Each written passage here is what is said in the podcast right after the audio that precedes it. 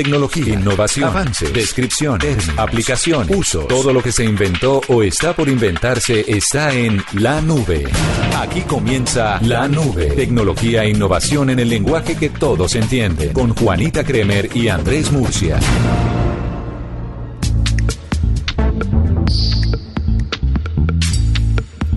Hola, ¿qué tal? Buenas noches. Bienvenidos a esta edición de la nube del jueves 27 de diciembre del año 2018. Ya estamos a poquitos días de terminar este que ha sido un año muy movido en materia de tecnología, en materia de innovación y hemos invitado a una persona muy especial ya ustedes ayer tuvieron también otro invitado y esta vez debemos darle la bienvenida a Edwin Borges, que es gerente digital del espectador. Edwin, bienvenido a la nube. Juanita, hola, buenas noches, gracias por la invitación. No, qué dicha tenerlo aquí con nosotros y vamos a hacer este recorrido. Usted eligió, eligió un tema, yo le di tres y usted eligió carros autónomos. Sí, elegí carros autónomos porque tuve la oportunidad hace unos años de estar en Israel montado en un carro autónomo entonces, cuando, cuando se habló de la posibilidad de hablar entre varios temas de tecnología, ese me llamaba mucho la atención porque además había estado también en un tema en Las Vegas, en el CES, donde había hablado con una gente sobre ese tema puntual y también había manejado varias veces el tema de los Tesla.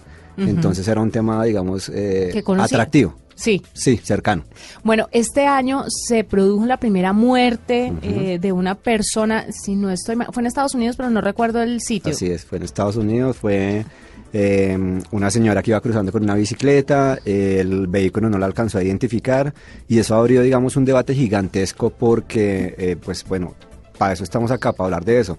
Y es un debate gigantesco porque la autonomía del vehículo está dada por qué.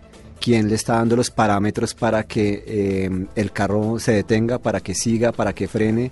Pero más allá de eso, esto es un tema de comportamiento humano y es que los humanos tomamos las malas decisiones de atravesarnos cuando no debemos, no respetamos las cebras y eso que en Estados Unidos se supone que la cosa es distinta. Sí, hay un pero pero pues la gente también tiende a atravesarse en las autopistas y, y, esto es un tema complejo. Entonces el debate está en si las máquinas están en la capacidad de aprender de todos esos impases que van pasando, que con, sin duda yo creo que sí, pero la pregunta entonces es, tenemos que planear todos esos impases para que se vuelvan costumbres, que se vuelvan repetición, la máquina aprenda y, y, logre, digamos, reducir la probabilidad de riesgo? La gente, sobre todo algunos medios de comunicación, yo diría que la mayoría de medios de comunicación, y siempre lo he dicho en la nube, se vende una idea muy fatalista de la tecnología y maximizan las malas los malos puntos o los puntos que faltan por reforzar en temas de innovación.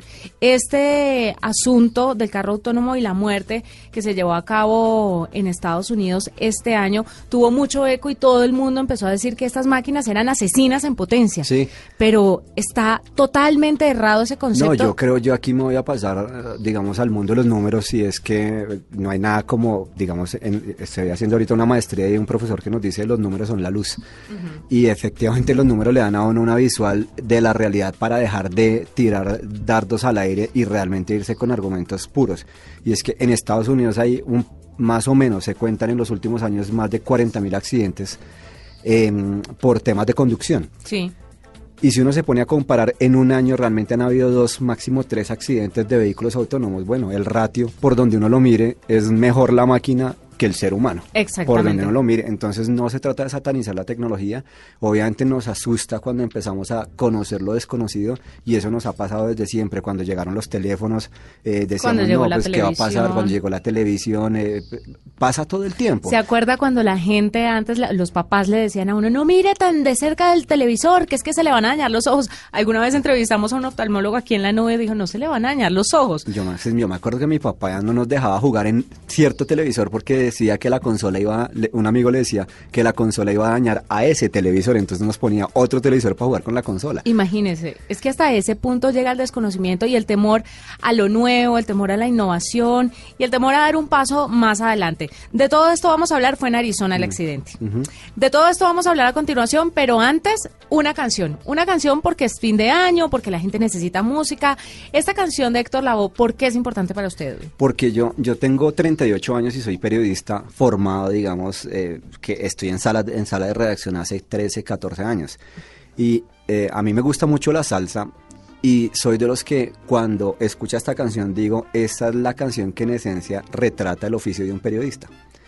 Y es que la gente tiende a decirle a uno, oiga, qué maravilla su vida, cómo viaja de chévere, cómo conoce personas interesantes, eh, todo el tiempo está interactuando con gente muy pila.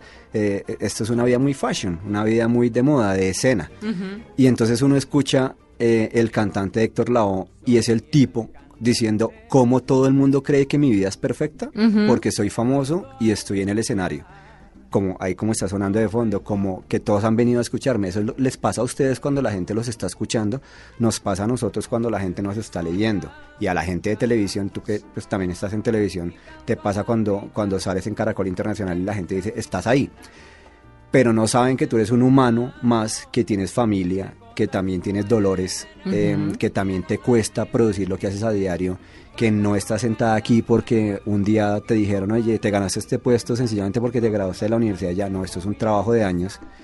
Eh, entonces me gusta mucho esa canción porque le digo a toda la generación de periodistas que he tenido la oportunidad de formar y que han trabajado conmigo, esta canción es muy el oficio de nosotros deje de pensar que usted es solo la fama del momento en el que publica la información y recuerde que usted es un humano cualquiera. Porque a veces cuando se es periodista se cree que, eh, bueno, por algo le dirán el tercer poder. Mm, el cuarto. El cuarto mm. poder. Entonces se cree que el poder es absoluto y que no va a pasar nada, pero pasa y bastante. Y a la gente se le olvida. a veces le dicen, no, no, ¿cómo así? En el caso mío que soy del espectador, te dicen, ¿y es que acaso en el éxito te reciben el carnet del éxito para pagar la cuenta? No. O sea, yo también necesito ganar un dinero eh, cuando me dicen estás viajando muy rico y todo, sí, pero estás viajando a, cuenta de que de no estar con tu familia probablemente el fin de semana. De no estar con los hijos, que nosotros dos tenemos hijos chiquitos y es, a la gente le encanta, ¿cómo viajas? Me encantaría tu trabajo, pero los viajes significan la familia. Y entonces cuando estás al otro lado del mundo y te conectas con el caso mío, con mi hija, con Valeria, eh, por FaceTime o por WhatsApp, eh, y ella te empieza a preguntar, papi, ¿cuándo vuelves? Ay, sí. Eso es muy duro y la gente cree que uno está de vacaciones y, hay momentos en donde uno,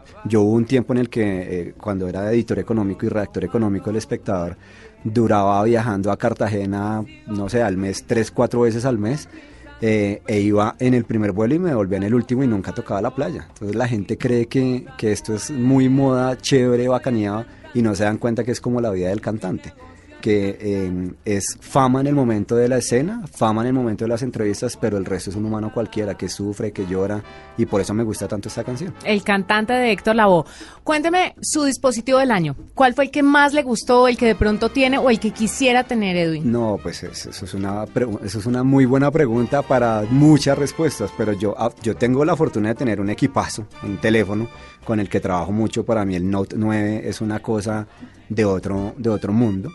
Eh, uno puede tener un buen reloj, eh, uno puede tener una smart band, digamos, muy chévere, eh, uno puede tener un buen teclado, unos buenos audífonos, pero a mí me parece que el teléfono encierra en esencia lo que más buscamos y necesitamos hoy. Es una billetera digital, eh, es la vaina para llevar el pasabordo cuando tienes que viajar, eh, almacenas todos los videos posibles que necesitas para el trabajo. Los pagos, o sea. haces todos los pagos desde ahí. Eliminaste por completo la vida del mundo análogo de tener que ir al banco. Bueno, a mm. veces le toquera o no porque tiene un problema puntual. Pero entonces para mí el teléfono sin duda es, es una magia que encierra la tecnología por completo y desde ahí ves escuchas podcasts, ves los videos que necesitas, produces para tu trabajo, produces para la familia en el buen sentido de la palabra, los recuerdos. Eh, la gente que es muy activa en redes sociales pues tiene su vida ahí, muchos de sus ingresos dependen de lo que pasa con el teléfono.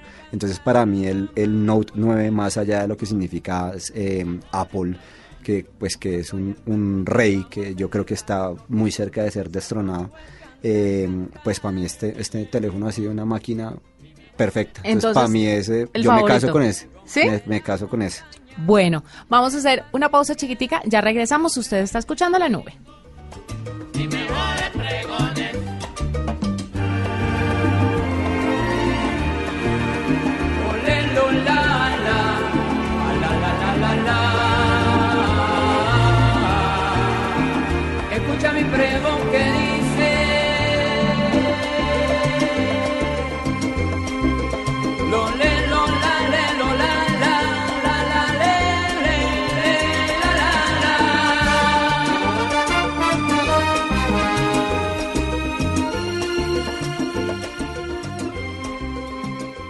arroba la nube blue, arroba blue radio com. Síguenos en Twitter y conéctate con la información de la nube.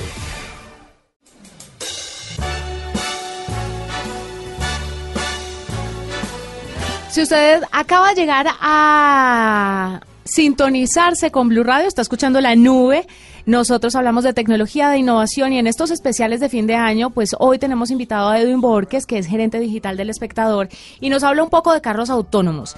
Edwin, ¿qué se necesita para que funcionen los carros autónomos? Para que esto se maneje a la, a la perfección, para no tener errores, para que la gente no muera.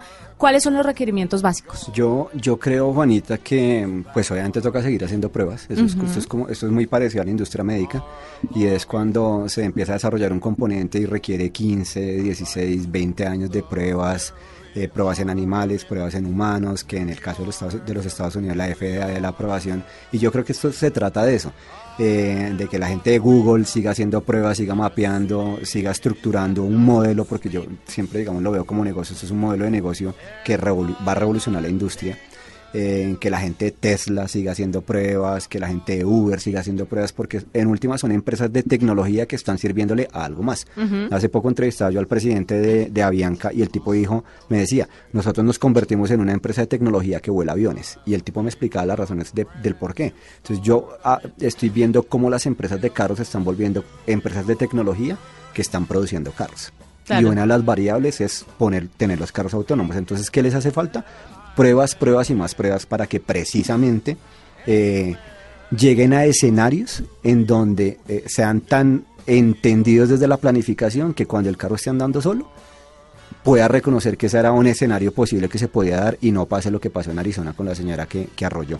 Cuénteme un poquito sobre ese rumor que hay y que apunta que para que esto funcione a la perfección tiene que dejar tiene que dejar de existir los choferes humanos, las personas que manejen carros, que todo tiene que estar automatizado.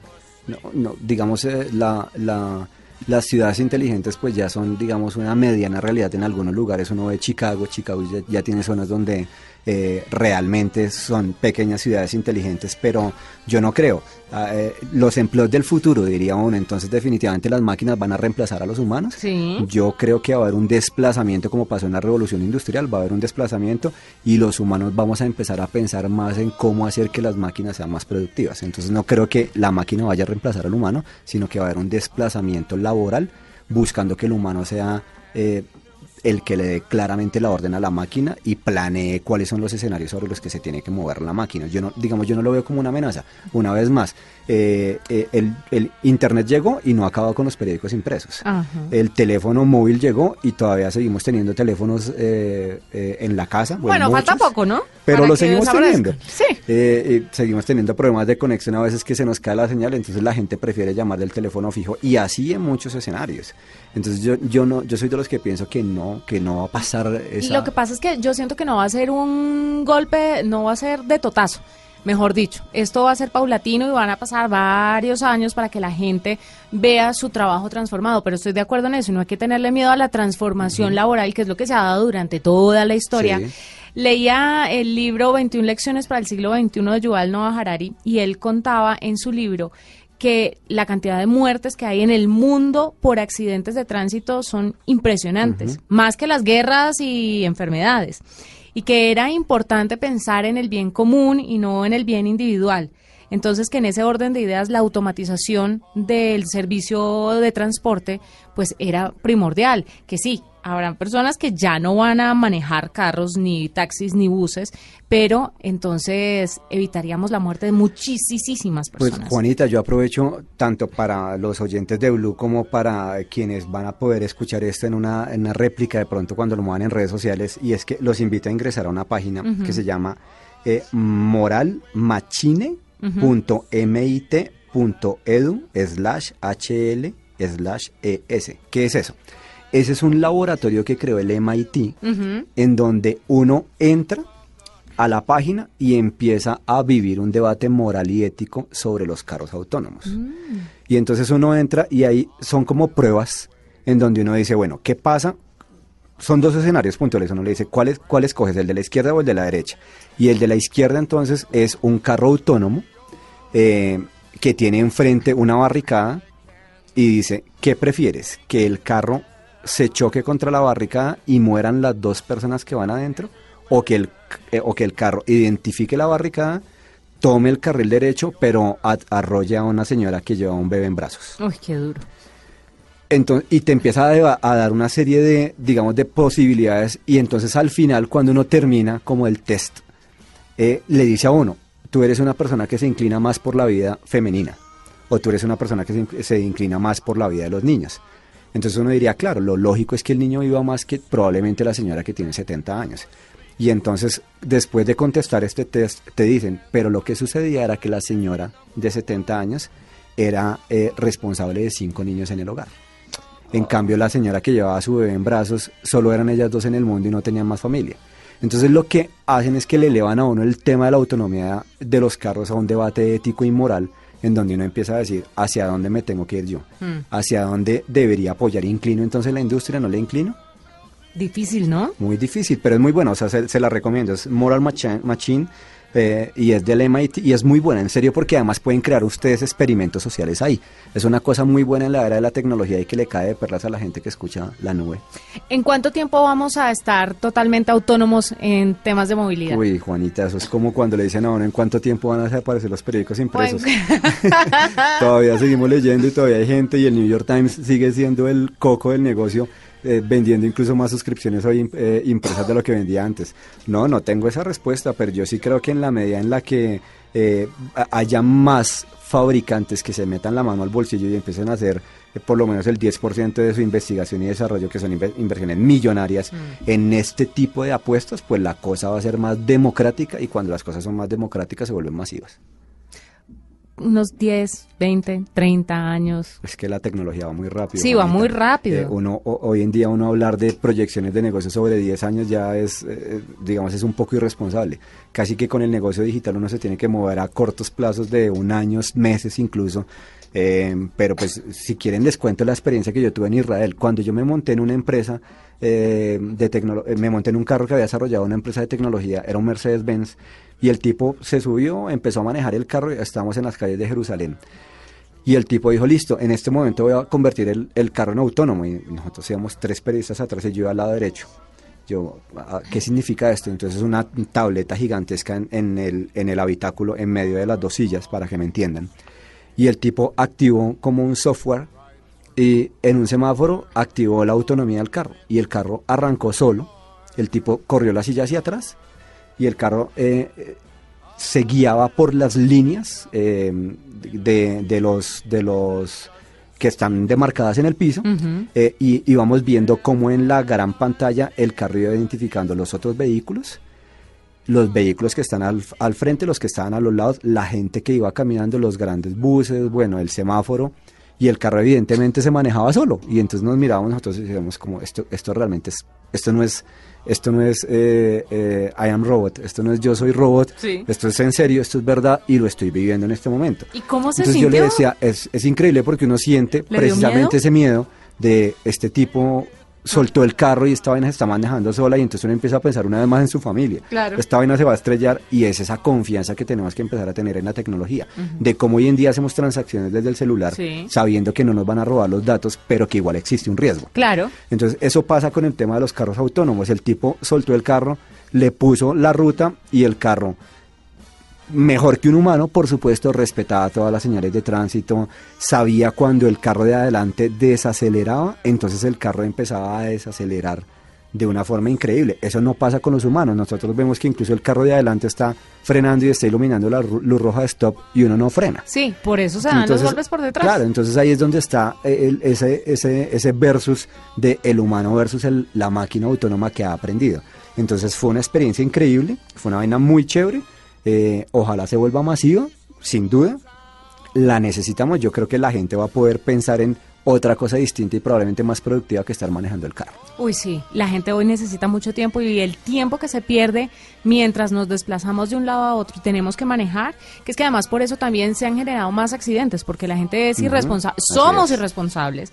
Y chateamos y llamamos y consultamos todo esto mientras que manejamos y no estamos aptos para y, y a eso suma una cosa, Juanita, cuando estamos cansados, sí, ¿también? no reaccionamos igual cuando probablemente nos tomamos un trago muy más allá de que la norma diga te aceptamos un trago o con, eh, tienes gripe y estás somnoliento.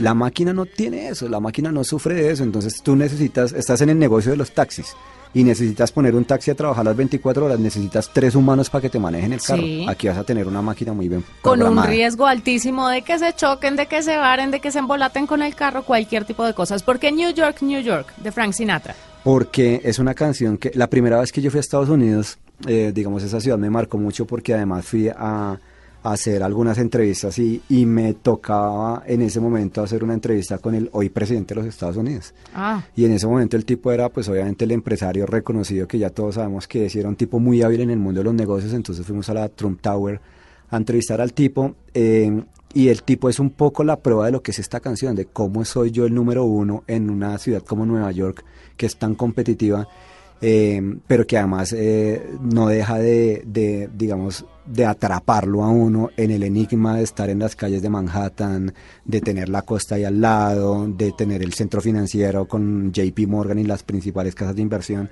Entonces a mí me llama mucho la atención esa canción porque dice mucho de la gente que es realmente competitiva y que la ha sacado el estadio en una ciudad como Nueva York, que pues es la capital del mundo. Y además fue la canción que nos tocó la, la, como el grupo musical en el matrimonio, en mi matrimonio cuando me casé pues con Marcela, mi esposa. Fue la primera canción, entonces me gusta mucho y me trae un recuerdo, es una, una canción muy tenue, siento yo, pero que dice mucho. New York, if I can make it there, I'll make Estás escuchando La Nube en Blue Radio y BlueRadio.com, la nueva alternativa.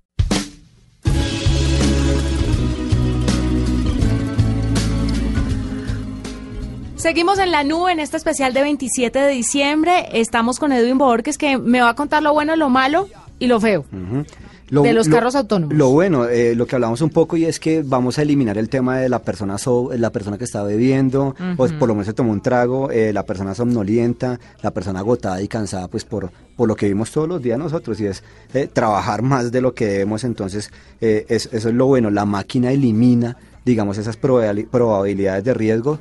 Que no podemos, digamos, que eliminar los humanos porque pues es de condición humana cansarse.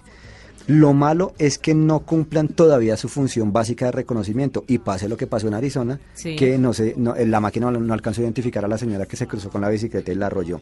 Y los retos creo que son muchísimos, es ¿Somos los humanos capaces de respetar las reglas, pasar por la cebra buscando precisamente que no nos arrolle un carro autónomo? Creo que esa va a ser la parte más complicada. Sin duda, eso es un tema cultural. Sí, pero van a pasar muchos años. Vamos a necesitamos que los gobiernos se pongan las pilas y realmente demarquen las ciudades porque eso es súper necesario para el mundo autónomo sin autopistas o calles demarcadas, los, los carros autónomos no van a poder funcionar. ¿Qué tan necesario es el 5G para que esta tecnología de los carros autónomos? Yo creo que es totalmente necesario porque es con, una, con un ancho de banda tan angosto, digamos, y esto piénsenlo siempre como una autopista, un 4G, 5G es como el dorado. Tiene muchos carriles donde se mueven muchos carros, pero si tenemos una, no sé, una calle de dos carriles, pues eso es lo mismo, así funciona el negocio de, la, de las bandas. Se congestionan muchos carros porque no tienen por dónde pasar, en cambio con, una, con unas seis carriles como la, la 26, pues eso funciona. Se necesita un 5G, sin duda, eh, y se necesita realmente una, una conexión. La inteligencia artificial va a ser, la, digamos, la orden en la carta del día, entonces sí se necesita mucho. Eh, hay una cosa muy puntual y es que qué pasa con los puntos ciegos. En la industria automotriz los carros, eh, digamos, los que hemos estado montados en muchos carros entendemos que los carros tienen puntos ciegos, es decir, lugares donde no tenemos la visual. ¿Eso se podrá controlar en el mundo de los carros autónomos? No lo sé. Eso es una pregunta para hacerle a los fabricantes. Yo que sí. Espero que sí. El tema del clima, ¿qué pasa cuando en una nevada en Estados Unidos la noche es tan tenaz que prácticamente se congelan los vidrios y uno sale al día siguiente a usar su carro autónomo? Em, y las cámaras tienen una capa de hielo encima que distorsiona la visual. ¿Qué va a pasar ahí? ese es un reto. Debe Eso tener un tema de calefacción importante. de- Debe pues, venir preparado para es, eso. es en el exterior, ojalá. Eh, pero sobre todo esto eh, pasa una vaina muy complicada y es la regulación. Estamos preparados, no hemos podido con Uber. El gobierno No, ahora acaba de sacar una no, sanción de una 25 años a, a- a- para quitarle la sanción a una persona que conduce un Uber y, y en Odebrecht todavía no tenemos resultados concretos de sanciones gigantescas. Entonces esto es ridículo. Eh, y, y más en un país que dice que está impulsando la economía naranja y, y la economía colaborativa, pues cómo pasan estas cosas. La regulación tiene que ir obviamente en línea con lo que está pasando, con lo que está pasando y los cambios tecnológicos obligan a que la regulación vaya más rápido. Entonces yo creo que esos son los retos, Juanita Son los retos. ¿Por qué Molotov?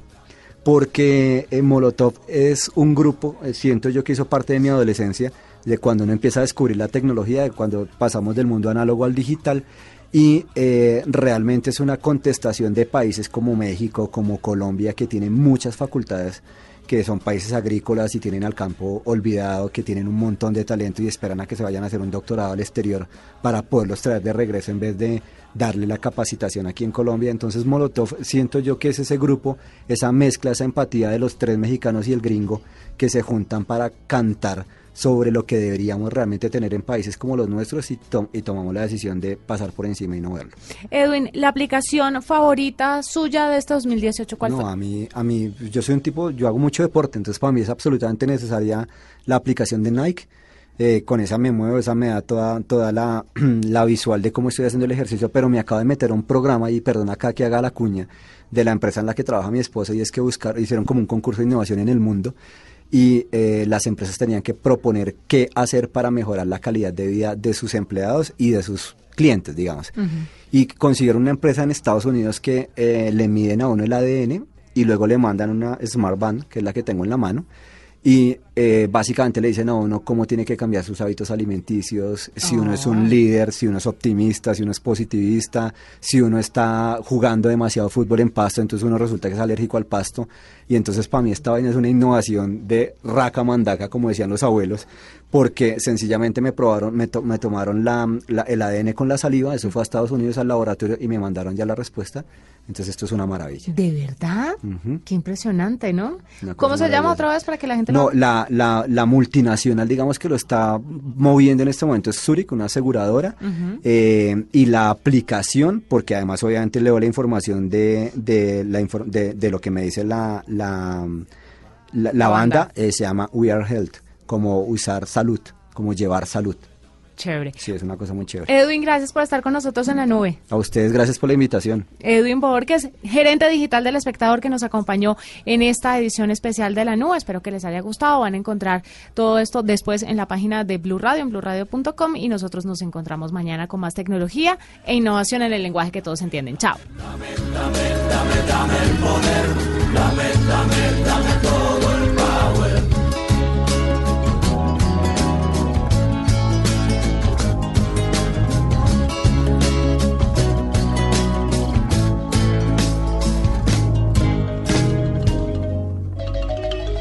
Arroba la nube blue. Arroba blue radio com. Síguenos en Twitter y conéctate con la información de la nube.